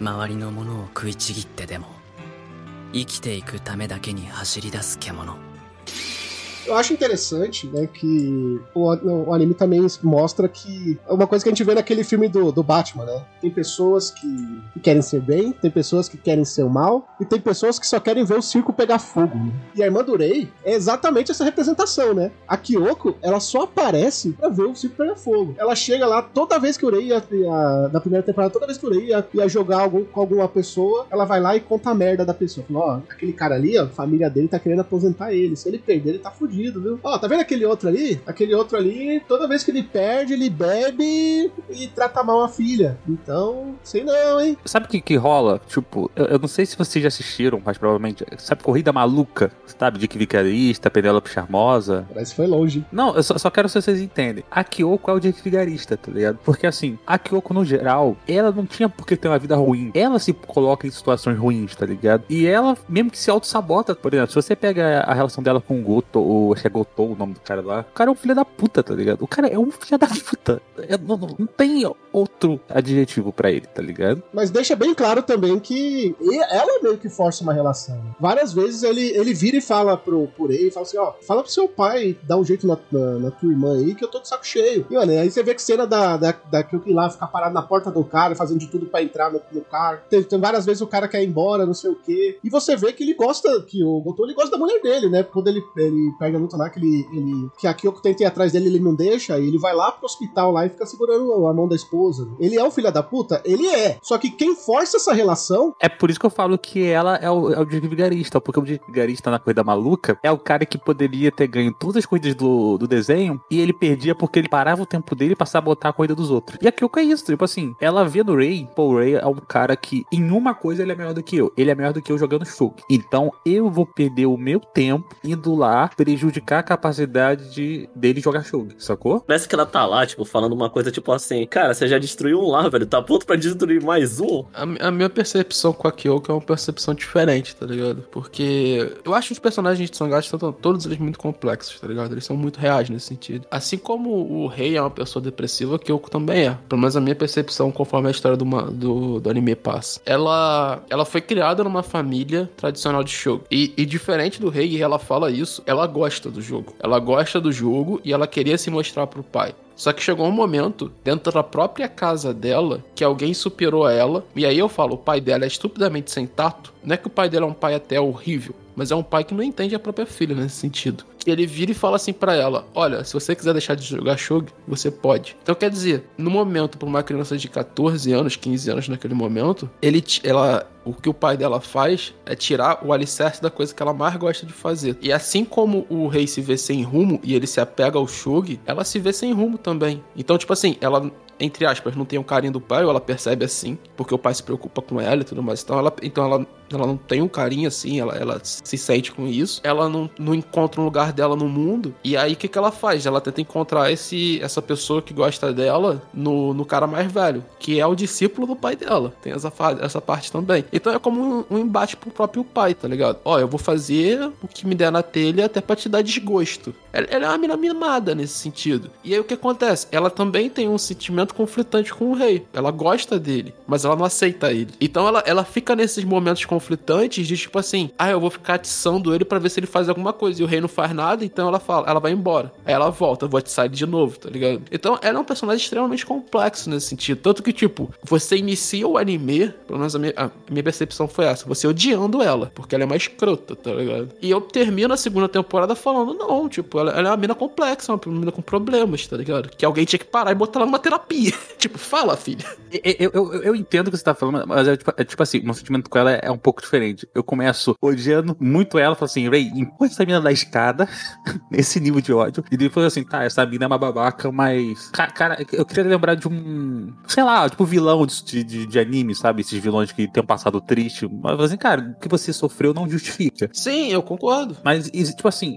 tem uma coisa muito engraçada que meu, meu pai falava pra mim. né? Fala pra mim, né? E- Ele comentava que tudo na vida tem explicação. Tudo na vida tem explicação. Mas nem tudo tem justificativa. Se você faz algo ruim, tem uma explicação. Ah, ele sentiu algo ruim porque ele sentiu raiva. E por isso que ele fez algo ruim. Explicou, mas não justifica. Sim, sim, é a frase, é, uma- é a frase que a mina do, de Jujutsu fala. Você tem um passado triste, não te dá desculpa de você ser um pau no cu. Eu adoro essa frase, até pra falar a verdade. Então, assim, é- com ela é mais ou menos a mesma parada. Tipo, Porra, tá, existe um motivo. Justifica? Não. É, não, mas eu, eu acho que o anime faz você não gostar dela, tá ligado? Só que, tipo, chega um momento que você entende que existe, como o Raul falou, é, pode ter até, até uma relação meio de romance, assim, né? Uma coisa assim. Mas existe uma relação complexa entre os dois que, por eles serem tão inversos, é, eles não sabem como se tratar. E, tipo assim, os dois entendem que essa relação foi rachada num momento. E eles não sabem como tratar isso, saca? Então os dois ficam se tratando de um jeito bizarro naquele momento ali. E tem outra coisa, tipo assim, na visão dela, ela, ele foi um agressor. Tipo assim, ele deu o primeiro passo pra prejudicá-la, tá ligado? Não o contrário. Na visão dele, tipo assim, cara, é. Na verdade, a gente descobre depois que não é só a visão dela, né? É a visão dela, a visão do irmão dela e a visão da mãe dela, né? Que depois no final a gente tem lá ele visitando a, a casa onde ele cresceu. E você vê que a mãe, a, a mãe das crianças lá, a madrasta dele, não consegue nem olhar na cara dele. Então, tipo assim, e- ele, tem essa visão que ele destruiu lá e, e, tipo assim, todo mundo culpa ele. Sendo que, mano, ninguém tem culpa de nada se você olhar no. no- Não, eu, eu posso culpar duas pessoas. Tu culpa os pais porque não sabe porque não sabe tratar as porra das crianças, tá ligado? Não é pra passar pano pra ela, ela, ela e o irmão dela fazem um puta trabalho, tipo, de psicológico de fuder com a vida do rei. Isso, é, isso é notório, tá ligado? O que eu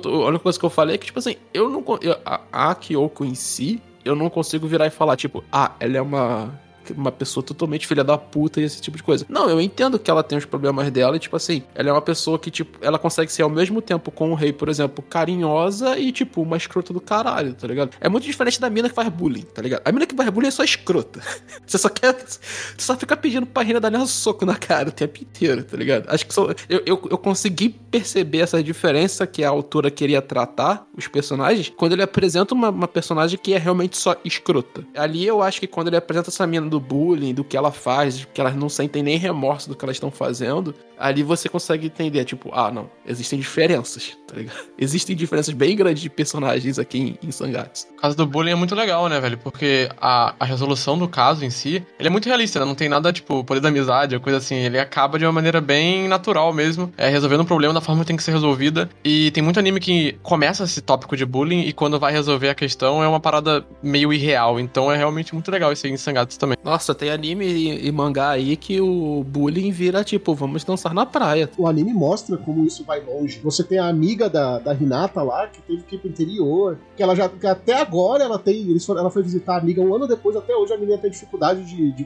de fazer amizades, né, com pessoas da idade Ela dela. tem que fazer tratamento, né? Ela fica numa fazendinha lá e tal. Ela tá num processo, ela ainda, ela ainda está num processo, né? Ela tava com primeiro com animais, depois com pessoas mais velhas, pra depois chegar aí no. Ela vai começar a chegar é, em amigas da idade dela, né? Tanto que ela chamou a amiga, que, já, a, pessoa, a única pessoa que já era amiga dela, pra ajudar nesse tratamento, né? Porque ela já estava naquela fase de uma amiga da minha idade. E ela, quando ela chegou, trouxe uma amiga, uma pessoa que já era amiga dela, e mesmo assim ela viu que ainda estava com, tipo, com- com dificuldades. E aí você mostra o outro lado também, você mostra o lado do agressor, né? Aquele, aquela pessoa que tem problemas em casa, ou que tem problemas particulares, não sei o quê, que chega e fala assim, tá, não, e aí o professor fala, não, mas isso aqui é errado. Mas aí ela vira e fala assim, mas tá, isso aqui é errado por quê? Você pode me explicar? E o professor não sabe. Não, e o pior do que isso, não é nem isso. Tipo, o professor de vez em quando explica pra ela, ó, isso é errado por causa disso, disso, disso, e a mina, a mina na mente dela vai lá e distorpe o bagulho todo, tá ligado? Tanto que tem uma frase que eu acho muito foda, de um ótimo personagem, que é o segundo professor que aparece, que ele que é o cara que, entre aspas, resolve o problema, que ele vira e fala assim: é, ah, tá bom, então você já aceitou que tudo a culpa que acontece dos problemas que acontecem com você é culpa da sociedade, você não faz nada de errado. Aí ela fica, tipo, parada olhando pra cara dele, tá ligado? E é isso, tipo, as pessoas de vez em quando só aceitam que, tipo assim, o, o que ela tá fazendo é culpa das outras, tá ligado? E o Ijimi no Japão, né? É, que lá eles chamam de Ijimi, né? O bullying.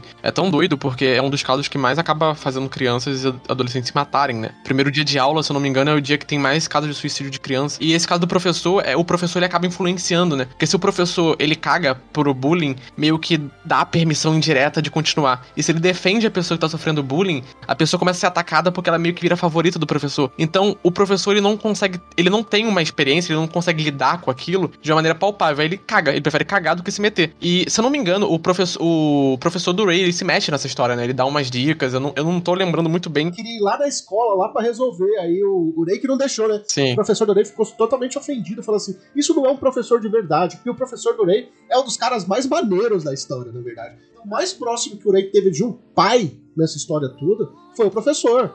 Ele- O professor sempre tava ali, ia almoçar com ele, porque sabia que ele tava sozinho, tentava empurrar ele a fazer amizades. Depois de muito tempo, conseguiu fazer ele entrar num clube, né? Falou, não, mas você não faz um clube de Chogo, então? Pô, não sei, ah, mas ó, tem esse clube de Chogo e ciências. Aí mostrou, pô, ciências é da hora. Aí o Rei começa a se importar com ciências. E você vê que como aquele professor é legal. E como e por ser um professor, por ser um bom professor, ele ficou extremamente ofendido. Por, porque a professora que. A professora da época não tava fazendo porra nenhuma. E aí a gente viu também um, um outro lado da história.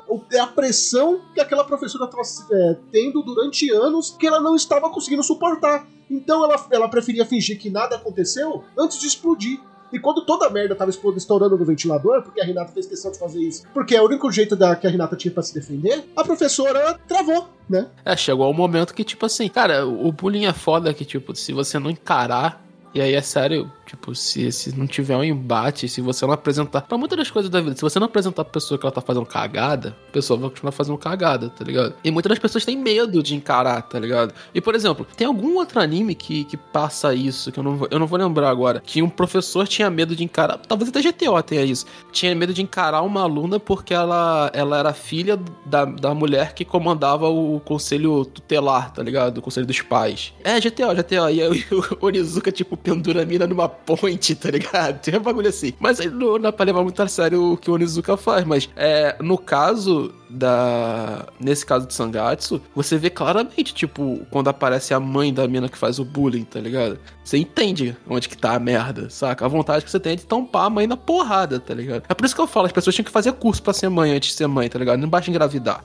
E o engraçado é que a gente vê em várias obras, né, animes, mangás e tudo mais, que acabam batendo nessa temática, que isso é sempre uma questão recorrente, né? A mãe que defende e que acha que a filha tá certa, né? Então, no fim das contas, sabe que a filha tá errada, mas prefere defender porque ela não quer ter uma dor de cabeça. É simplesmente aquele caso, tipo, que o pessoal faz, brin- é, brinca, né? De tipo assim, eu posso falar mal do Brasil, você não pode falar mal, você não é do Brasil, você não é brasileiro, porque você vai falar mal do Brasil. Eu posso falar mal do meu filho, você não. Ele é meu filho, em casa eu resolvo com ele. Não, eu, eu- eu nem acho isso tão errado. Eu acho mais errado é você, tipo, a primeira questão. as cara, as duas primeiras frases quando, quando a mãe discute com a. com a Kari, eu acho as coisas mais importantes de todo esse diálogo. A primeira frase da mãe é: não fale nada, não faça alvoroço, porque os exames estão aí. Então, quer dizer, os exames, as notas, todo o resultado das crianças é muito mais importante do que a saúde mental ou o crescimento delas. Isso não faz o menor sentido pra uma construção, tá ligado? É até legal porque isso, isso roda e vai parar no final com uma conversa com o professor falando com ele mesmo, né? O professor que resolveu o caso. E ele vira e fala: Ah, educação, tá ligado? Aí ele dá todo um diálogo falando sobre educação. Ele falou: Ah, se fosse tão fácil assim, né? Tá ligado? E é, tipo, educação é uma coisa super complexa, né, velho? Então, entra nisso. E a segunda frase é a frase da Kari, que ela vira e fala: Você tem conversado com a sua filha? A maioria dos pais não fala com os filhos. Não sabe nem o que os filhos fazem na vida, tá ligado? O filho tá aí dando e fumando e, e fazendo bullying e você não sabe, irmão, tá ligado? Eu adoro a frase do. Em 2014, eu esqueci o nome do político que era do Partido Verde, que ele fala. Eduardo Jorge. Eduardo Jorge, isso aí, obrigado. Obrigado, Jorge, obrigado. Grande. Que ele, ele, ele vira e fala assim: pais, ensinem português e, e educação para suas crianças, porque sexo eles aprendem na rua.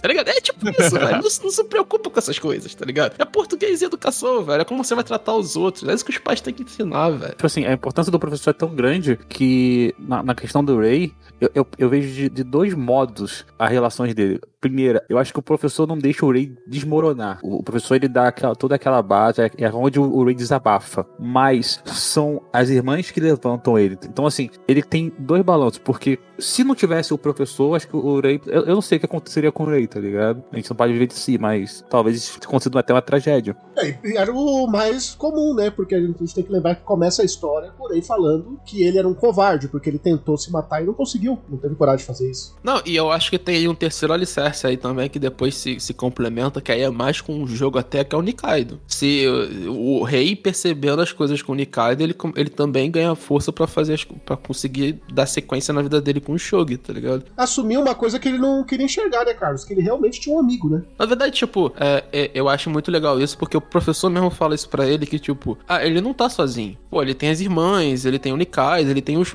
as pessoas que conhecem dele do Shogi. Ele, ele- o professor até fala pra ele entrar numa... É, é ele que dá a dica pra ele entrar numa, numa oficina, né, como eles chamam, que é o grupo de estudo de Shogi, né. Ele fala, por que tu não faz uma oficina e tal? Vai, vai conhecer as pessoas, entendeu? Sai de casa, esse tipo de coisa. Vai ter um contato social, e é isso que falta, né. A gente acaba percebendo isso, né, que esse ato de se encasular do rei é o- era o grande problema dele. Ele não sabia, ele não tinha tato, tá ligado? Porque com- ele perdeu a família dele, e a pri- o primeiro lugar onde você tem tato social é na sua família. E o segundo, a família dele, era só embate, era só porrada na cara dele, tá ligado? Então automaticamente ele se enclausurou, tá ligado? E é bonito como ele começa a enxergar as coisas, né? Que é, quando a, a Renata começa a ter problema de bullying, ele chega na Renata e fala: Não, eu, te- eu vou te salvar do jeito que você me salvou. As, as irmãs não, não fazem ideia do, do quão importante elas são na vida dele, né? Mas são. E ele começa a enxergar isso, né? De, de uma maneira bem consistente, porque ele achava que a vida dele era uma merda até chegar pessoas que realmente se importam com ele. Que ele, ele desaparece dois dias, não liga pra ninguém, a pessoa vai lá na casa dele e vê que o cara tá doente. Antigamente ele não tinha ninguém, dependendo da situação, ele poderia ter morrido ali. É, a casa dele é uma geladeirazinha um colchão no chão, tá ligado? A casa dele é uma banheiro, um, né, um cockpit pra tu fazer comida e o futon pra tu ficar deitado, era isso. Tabuleiro de jogo lá no meio, né? Quando- Isso, exatamente. E aí eu acho muito foda porque aí você entra em direção de arte e direção de fotografia que só isso você já consegue entender que ele era uma pessoa sozinha. Você seta a personalidade da pessoa pelo, pelo ambiente que ela, que ela constrói. É tão vazio. E aí as coisas vão começando a se crescer ali, tá ligado? Tipo, entra o sofazinho do Nikaido, entra as comidas da- da- das irmãs, ele passa mais tempo na casa das irmãs, as coisas vão começando a ficar assim. E eu acho que isso é muito foda porque é o inverso, tá ligado? É uma casa pequena, a casa das irmãs, bem menos luxuosa, com uma, um- um- umas coisas mais velhas. Ele mesmo fala isso, ele narra isso, né? Mas com aconchego totalmente diferente, né? Então você, você começa a formatar a personalidade dos locais e formatar a personalidade das pessoas que estão ali. Aí você vai vendo, né, como o Rei cresce e se desenvolve, né? Ele vai começando a perceber que todas aquelas pessoas que passaram da vida dele, tudo aquilo que ele fez, é, ele foi ganhando experiência, foi deixando ele mais feliz, mais completo, ele foi vendo que ele tem outras qualidades, que ele quis repassar isso. A gente, é, ele não queria fazer entrar num clube de jeito nenhum. Aí ele vai lá, forçado, ele entra no clube de ciências, Shogi, e aí o que acontece? Ele começa a gostar disso, o que, que ele faz depois? Ele, a, a Renata não sabe se vai fazer o ensino médio, porque ela quer fazer doce, não sei o quê. Ele leva a Renata pra ver como que é um clube no ensino médio. Pra falar assim, olha, olha, isso aqui é legal, legal, vem pra cá, você vai gostar. E aí a Hinata começa a se- apaixonar tanto que ela quer falar assim: puta, eu quero estudar na escola do Rei. Eu quero estudar na escola dele, porque a escola dele é maneira. Aí é uma escola, a gente descobre que é uma escola particular, caríssima, não sei o quê. Aí vem o vô dela, né, falando: não, é, não precisa se preocupar com, com dinheiro. Isso aí é que tem que se preocupar com a gente que é velho. Você tem que preocupar, se preocupar com estudar. Depois que você, pre- que você terminar de estudar, aí a gente conversa. O vô dela é foda, né, mano? O Roder é foda. Você pega o, esse arco da, da Rina e termina com aquele clássico dela cortando o cabelo e tudo mais, que fica, meu Deus, fica horroroso. É legal, a Momo correndo atrás dela com a, com a tigela na cabeça. Filha da- Cara, a Momo é o melhor personagem, cara. Não tem Muito. como. A, a- Momo tava lastrando a Hinata. Só que a autora, no, no final da, do- da segunda temporada ali, já vai construindo um relacionamento, né? Você vê que o cara que a, que a Hinata gosta, que é o Yusuke, ele vai pra outra cidade, ela vai começar a estudar com o Rei, o Rei começa a enxergar ela de um jeito diferente, ela aos poucos começa a enxergar ele também de um jeito diferente. Mas precisa tirar a cara. Não, Mas eu mundo- até entendo porque não faz. por- Porque não, rolou uma parada com a cara. A cara é uma menina de. Uma mulher de 23 anos e não sei o quê. E o Urei é um cara de 17 na história, né? Vai fazer. Ele tem 18. Nesse ponto ele tem 18 já. Que ele repetiu, ele repetiu, pô. é, na verdade, ele ficou um ano sem estudar, né? Eu acho que o, que o amor dele pela Kari é muito mais um amor de mãe que ele não consegue ainda interpretar como se fosse um amor de mãe. Eu, ne- nem acho que é de amor de irmão, mas é o amor de irmão, irmã mais velha, tá ligado? Não, nem de irmã, eu acho que é de mãe mesmo. Ele vê nela uma mãe, tipo. E ele não consegue verbalizar isso ainda. Mas eu acho legal que tem uma parte que eles conversam que a Kari. A Kari tem todo esse peso, né? De ela ter que ter esse papel de mãe e tudo mais e tal, de cuidar das crianças. E ele mesmo fala, tipo, ah, a Rina é a pessoa que me salvou e tudo mais e tal. E você que criou ela também é, obviamente, cara. Se você criou uma pessoa tão bo- bondosa como a Rina, você é uma pessoa incrível. tá? Essa cena é do caralho. E, mano, é porque era o que a cara também precisava ouvir, né? Porque ela tava num momento de muita pressão. Você vê que ela não tava aguentando, ela voltou mega mal quando ela conversou com a mãe da menina que que fez bullying. E antes ela, ela ficou péssima porque o Rei tava conseguindo ajudar a Renata mais que ela. Ela tava se sentindo que ela não tava. Ela não tava conseguindo fazer o papel dela, né? Que era cuidar das irmãs mais novas, né? Porque ela, ela deixou, ela, ela meio que prometeu isso pra mãe dela, né? Quando a mãe dela faleceu. E que era. que o papel dela era cuidar das irmãs. E ela tava se sentindo falhando nesse papel. E, velho, ela é uma pessoa que. Ela é foda, cara. Ela trabalha em dois empregos, ela cuida da casa. Ela praticamente pegou um cara na rua que tava bêbado, levou pra casa, cuidou e virou o irmão, tipo, é um cara de extremamente confiança. Eu acho da hora quando a tia dela chega lá e fala assim: Ô, o Urei tá sozinho que a Renata tá lá. Vocês vão. Você vai deixar ele sozinho? Ah, é Urei, não tem problema. Aí ela chega no, no, no pai dela, né? No Somente. Ô, Somente, na moral aí, o Renata tá sozinha com o cara lá. Que cara? Ah, eu orei. Ah, eu orei, pô. Não tem problema nenhum, porque ele, ele, ele virou um membro da família, né? Um membro não oficial e ele, e ele mesmo começa a se sentir, né? Assim. Meio off-topic aqui. Será que vão continuar deixando de dois sozinhos no quarto? ah, não vai mesmo, irmão. Não vai. Ah, não. Depois disso, eu acho que não. Mas aí eu acho que eu, eu acredito, né? Que eles vão começar a se descobrir como adolescentes, jovens adultos. Principalmente a Renata agora chegando no ensino médio com 16 anos. E Urei ali com seus 18. E uma coisa interessante também o-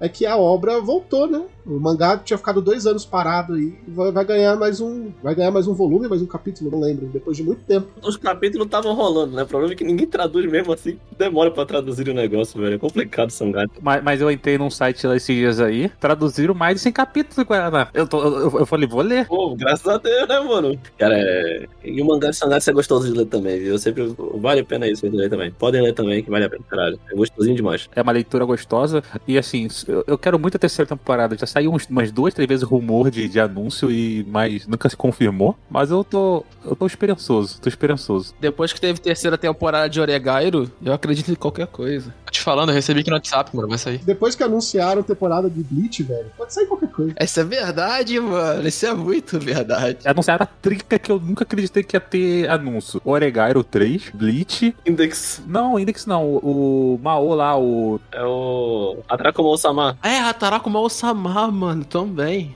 A Maruka voltou, mano. Eu falei assim, mano, é, é, é bem possível, tá ligado? Terceira temporada de, de, de Sangatsu. Mas, por enquanto, só teve os rumores ano passado, teve aquele monte de rumor. Mas sei lá, a galera que fez o rumor tinha feito rumor também de, de Chainsaw Man e no final das contas acabou se confirmando. Eu não sei se é verdade, mas me contaram no grupo da família lá que depois que anunciaram a, que ia ter nova temporada de Bleach, a Cartoon nunca mais falhou uma semana sem podcast. Os caras tão animados, né, velho? Os caras tão animados lá, pô. Jogador novo, diretoria nova, pô.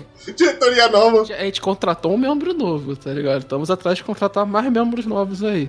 Não é o Guaraná, não, né? Não, Guaraná, porra, Guaraná mal aparece aqui, vai aparecer no Catum. O Mitch tá aqui pra provar que eu sou um cara, ó, presente no, no- nas discussões da Sakuga Brasil. Quando o Guaraná começa a mentir, é aquele momento que a gente vai para as considerações finais e as notas do anime. Bora lá, só queria falar, tipo, deixar como detalhe, porque eu sei que isso na discussão vai ser totalmente inútil, mas o, o end card do primeiro episódio de Sangatsu no Lion é desenhado pelo nosso, infelizmente, falecido Kentaro Miura. Ele era fã do mangá, né? Ele desenhou uns dois endcard, eu acho. Tem, velho.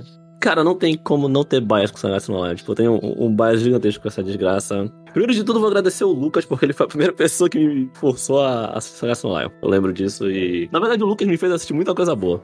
Assim, com exceção de Nura. Com exceção de Nura. Tava demorando. É, tava demorando pra gente falar de Nura, né, cara? Olha, três episódios pra falar de Nura. É um novo recorde. E nem foi o Lucas que falou.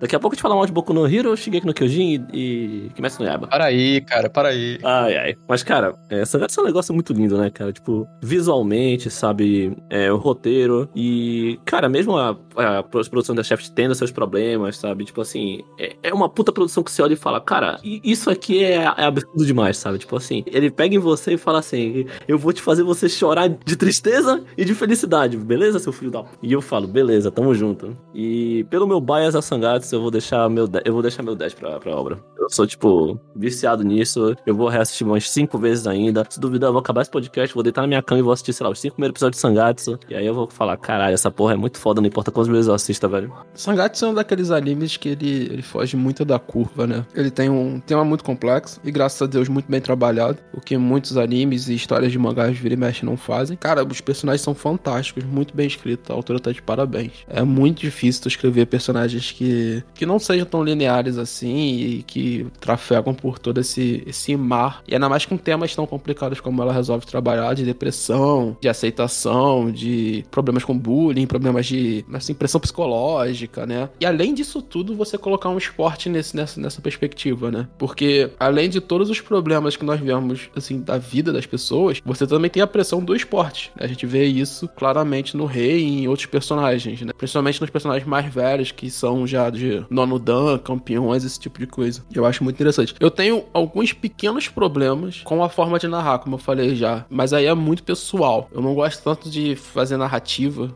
das pessoas falando. Por incrível que pareça, eu acho que Sangatsu ele é, uma, é um anime que a edição podia ser ainda mais lenta. E eu acho que para certos momentos ele ainda deixaria mais rico essa perspectiva. Eu acho que ele podia ser ainda, ainda mais experimental nesse quesito, mas eu acho que para uma mídia como é um anime, é aquilo ali já é muito mais do que o bastante. Muito acima da média. Meu único problema com Sangatsu é que existem capítulos na narrativa do anime que eles não me dão informação nova. Eu entendo o motivo, eu entendo de tipo, ah, a gente não pode entregar menos de 22 episódios porque tem que entregar duas cu. E 22 é o mínimo que a gente pode entregar, então tá aí, tá entregue 22. A gente não consegue narrar essa história em uma cu. Então tem todas essas, essas problemáticas. Mas eu acho uma história fantástica, cara. Eu acho que a experimentação é linda, o trabalho visual é foda, direção de arte é absurdo, direção de fotografia é muito bonita, parte de cor, pra mim é impressionante como eles trocam toda uma paleta de cor de uma cena pra outra. E eles fazem isso várias e várias vezes pra passar sentimento. É uma coisa que a animação tem que o a parte de live action não pode ter normalmente, né? As pessoas não, não investem nesse, nesse tipo de narrativa. E pra mim fica um 9,5 por causa desses meus probleminhas muito pessoais, tá ligado? Se não fosse isso, seria um 10 muito tranquilo. Sangatsu no Lion é uma experiência muito completa, cara. Eu digo que eu sempre separo anime de drama em, entre duas categorias, né? Eu digo que tem o drama trágico e tem o drama de superação. E Sangatsu, ele é um drama, ele é um drama de superação, sabe? Ele é aquele drama que te conta problemas do dia a dia, mas te dá esperança, sabe? Te, te- te mostra perso- personagens lutando para superar essas, essas, esses problemas, sabe? É, e tem personagens assim que você consegue se enxergar e personagens que você enxerga pessoas que você conhece, né? E isso é algo muito completo, sabe? É, São, são poucos animes que você vê com tanta riqueza e com tanta frequência personagens que são realmente vivos, que você fala assim, caramba, eu- eu- eu- é o tipo de situação que eu poderia me encontrar, que eu poderia ca- acabar passando.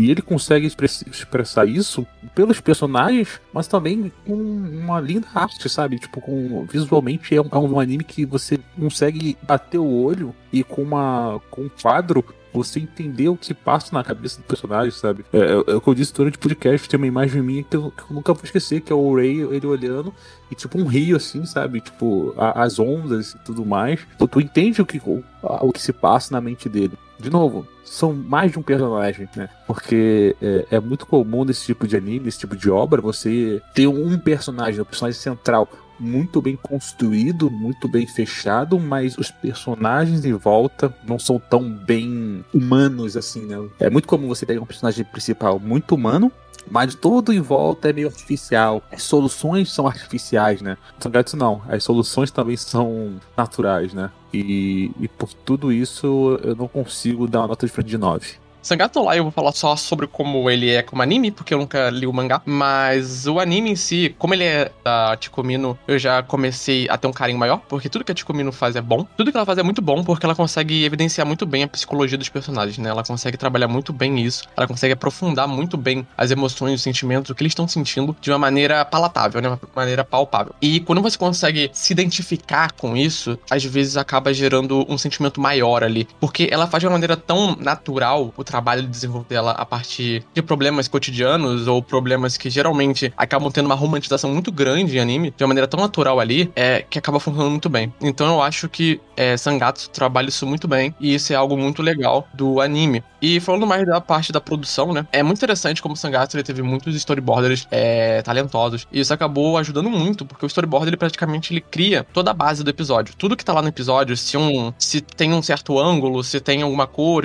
específica em algum quadro ou alguma coisa assim, o storyboard que ele vai botar lá no papel pra equipe fazer. E é muito legal como tem ótimos storyboards ali. O episódio da Rina, quando ela tenta confrontar a garota lá que ela tá sofrendo bullying, é na hora que ela levanta da mesa, bate na, bate na mesa, né? Até muda de cor, tem todo um slow motion ali, tem todo um trabalho pra querer gerar um impacto meu ali. E a produção de Sangatsu conseguiu muito bem apresentar isso, tanto através da direção de arte, tanto através dos animadores mesmo. O Raul até citou o caso das cores pastéis, isso aí é algo normal, né, no Shaft e em outras produções. É o Shin E o Ryuki Katsubo, eles são pessoas que acabaram criando isso dentro do, do Shaft, né, eles começaram isso e acabou se tornando algo normal, as pessoas acabaram usando. Isso realmente serve, né, acaba suavizando alguns momentos, e isso é muito interessante. Como produção, né, teve seus problemas, o Shaft realmente enfrenta muitos problemas, mas a animação foi muito boa. Eles conseguiram entregar uma ótima animação, muita animação de atuação, muitos momentos marcantes e emocionantes no anime, onde a animação conseguiu passar muito bem, né? É, os personagens, tem uma cena no início da Rina chorando, que tem todo um trabalho ótimo ali, né, de atuação dela. Os movimentos são muito naturais, o choro é muito natural, e a animação conseguiu passar esse sentimento. Então, tanto pra primeira temporada quanto pra segunda temporada eu dei 10, porque tanto como, como um anime, assim, tipo, em questão de animação, etc., eu acho muito bom, e como o trabalho narrativo também da história é muito bom. Então, 10. Cara, eu, eu gosto muito desse- dessa pegada, a vida como ela é, de Sangatsu no Lion. A gente vê aqui no Brasil muita novela que os caras vão pra longe pra construir uma história, sabe? E aí você pega um Sangatsu da vida e você fala, pô, dá pra construir um- uma história com personagens complexos, com histórias cativantes. Com a vida real. Você não precisa ir extremamente longe. Eu gosto muito do. Eu gosto muito da arte de Sangatsu, de como tudo é, é feito. Eu gosto muito da coloração. A coloração ela faz todo o sentido. Ela mostra como, sabe, ela, ela mostra o personagem, sabe? A coloração mostra extremamente, mostra muito bem o, o personagem. E a- você pega o- um começo um pouco, um pouco acidentado e, aquela, e, a, e a obra vai começando a ganhar cor. Eu acho que os personagens são muito bem construídos, muito bem mesmo. Sobre a questão do o personagem principal o o narrador, pra mim meio que tanto faz. Se não for algo preguiçoso, tudo bem. Eu acho que é um aspecto que explica explica muito bem né, o que o personagem tá sentindo. E Claro que eu prefiro obras como A Voz do Silêncio, que, sabe, o, o próprio aspecto ali da animação já, já faz você entender tudo que tá acontecendo, o sentimento, carga emocional e tudo mais. O cara não precisa ficar lá explicando, mas é um artifício, e não tem nenhum problema nisso, na minha opinião. Ah, eu vou ficar com 9,5. E aí a gente fica com a média aí, ó, de 9,5. Uma média super alta aí, muito bom. Lembrando sempre que é um 9, 9 meio mesmo, não é aquele 9 meio na escalação, é o 9 meio. Isso morreu, isso morreu, isso morreu. Porra aí morreu, velho. Esquece essa porra aí, meu irmão. Agora é o 9,5 de verdade, o 9,5 raiz. Não tem essa história de a gente ter que meter nota alta aí porque alguém deu 8 pra sal. né? Isso morreu. Ô, Mitch, tu, tu sabe disso, né, dessa história, né? Qual que é a história do Sal? Não, mano, esquece essa porra aí, velho. Um integrante aí do Sakubra, Ah, não. é, Guaraná, deu 8 pra sal. Ô, mano, mas isso aí não é problema. Lá na Sakura tem gente que gosta de Fire Tail. Lá é um zoológico. Mas o Guaraná Gosta deu 8 pra Sal e Prince of Tennis. Ah, valeu, tô vazando aqui. Vai tá demitido, tá? Lá da Sakuga Brasil. que isso, velho? A pessoa que dá 8 pra sal e gosta de Fairy Tail, você queima, você não fala. Que isso, velho? Os caras da Catum, fã de Blitz, querendo falar alguma coisa, velho. Porra é essa, família? Não, mas peraí, peraí, peraí, peraí. Bleach é arte. Pelo menos Blitz tem estilo, não é verdade, porra. Com certeza, velho. Você gostou desse episódio? A gente falou alguma merda? Você quer mais episódios sobre obras Life of Life, de esporte? Prince of Tennis? Deixa aquele e-mail maroto pra mda.nsvmundogeek.com.br E claro, se você chegou por aqui pelo site Geeks, você pode deixar no- nos comentários aí que a gente lê nos e-mails também, ok? Nós ficamos por aqui, até o próximo MDA. Tchau!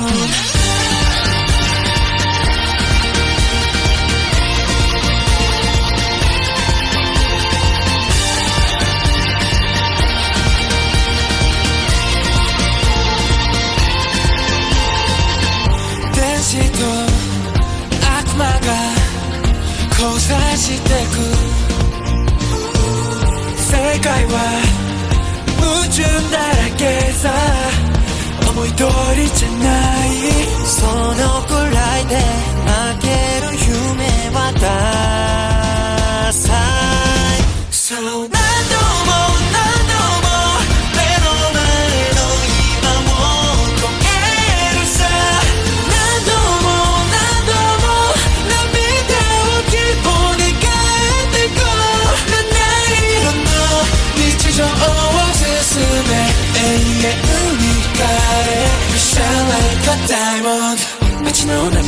探し壊れないふりしてるだけじゃもう疲れてしまうんだ自分を探す旅に出ようか。そうすればきっと Life will be good yeah 負けないでその傷はとう？とい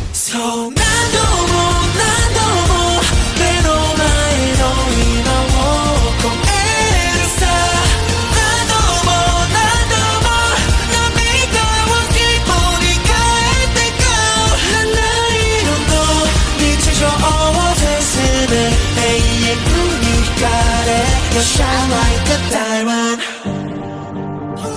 磨き上げろ。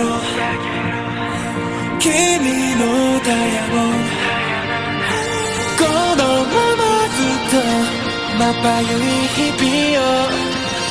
予想できるストーリーなんてつまらない。